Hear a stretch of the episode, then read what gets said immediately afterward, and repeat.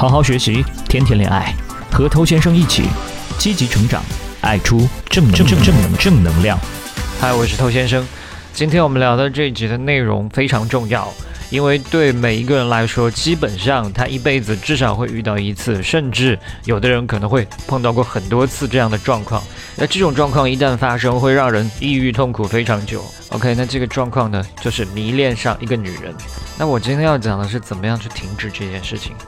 当我们遇到一个有魅力的异性的时候，我们是很容易感到兴奋的嘛？那如果说你有那种比较容易上瘾的性格特质的话，你可能会因为这种兴奋过头而导致生活进入一个混乱。所以学会怎么去停止迷恋一个人，就变得非常重要。那你去当一个这样的爱情成瘾者，实际上并不是一个什么好玩的游戏。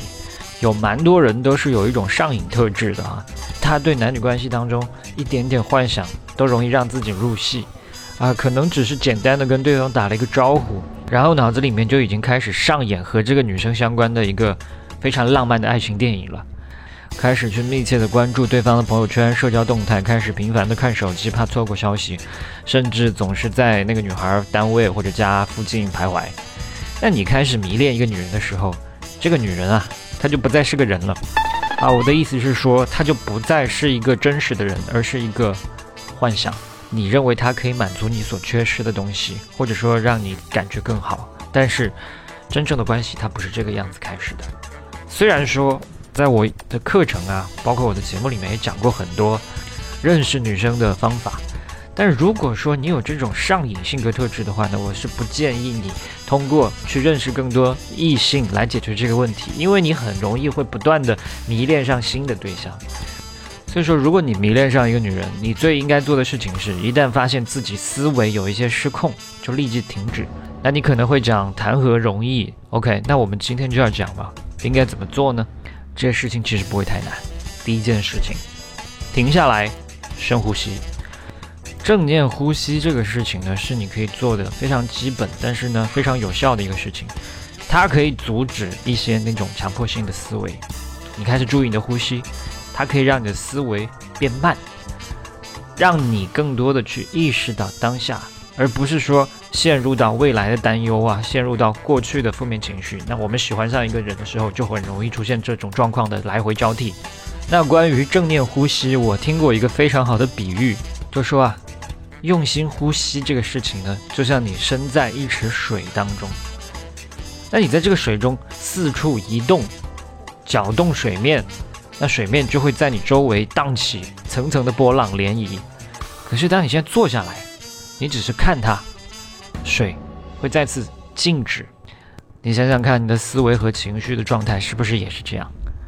如果你可以简单停下来，深呼吸，观察它们。他们反而会平静下来的。那当你发现你处于迷恋模式的时候，你就要停下来，深呼吸，然后开始注意自己的感受。那慢慢缓和下来的时候，告诉自己，一切都会好起来的。那这个当然需要努力。所以如果一开始，呃，有一点难做到，你可以对自己耐心一些，温柔一些，多来几次。最后呢，你会发现你的注意力会慢慢开始变得更加集中。如果你每一次感到困惑的时候，你都尝试去这样做，你甚至可以慢慢拥有一个自动的反应。那以后一旦有这种情况发生，你都不会那么兴奋地迷失在这个幻想当中，而是更加在意真实世界的美好。那今天关于这个主题，我还会再给出一个建议。那剩余的内容我会留给下一集继续向你来分享。第二个建议很简单，就是让自己精疲力尽。当你需要停止迷恋一个人的时候呢，运动是可以给你非常大的帮助的。很多人只不过是没有去尝试，只要你稍微尝试一点点，你就会发现它真的管用。运动它不仅仅可以帮助你建立自信啊，让你看起来更棒一些，还可以让你的注意力更加集中在那个女人以外的事情上啊，或者那个男人以外的事情上。哪怕是把你的注意力可以转移那么一会儿，其实呢，转移一会儿对你来说也是有非常大的帮助的。所以你需要做的就是让自己锻炼的上气不接下气。有很多研究都表明说，运动是可以帮助你的身体释放内啡肽嘛。那内啡肽它是干嘛的？它是你体内帮助你去感觉良好的某种物质，它可以战胜压力，战胜焦虑。如果你正在迷恋某个人，你现在就迫切需要这个东西。另外，做运动呢，还可以帮助你的大脑产生血清素嘛？那这个东西又可以来释放你长期的抑郁。那为什么要去释放这个东西呢？因为很多人他之所以容易去迷恋一个异性，就是因为他潜在的抑郁。那当你锻炼的时候呢，你不要走神，你要真正专注于你锻炼时候身体的感觉，你肌肉的收缩，你脚跟地面接触的感觉等等。那这样呢，它会让你的锻炼更有效果，帮助你更快的看到结果，让你的注意力从你所迷恋的女人身上离开。那我之前认识一个教练，他跟我说，当你因为锻炼而把自己搞得无法呼吸的时候，你唯一想到的人会是谁？是你自己。我当时一听这句话，我靠，有一种直击心灵的感觉，赶紧把它抄下来，今天分享给你。那这个真的是一个非常简单实用的方法。那今天这一集，包括接下来要出的下一集，你都可以收藏起来，以免以后碰到不时之需可以拿出来救命。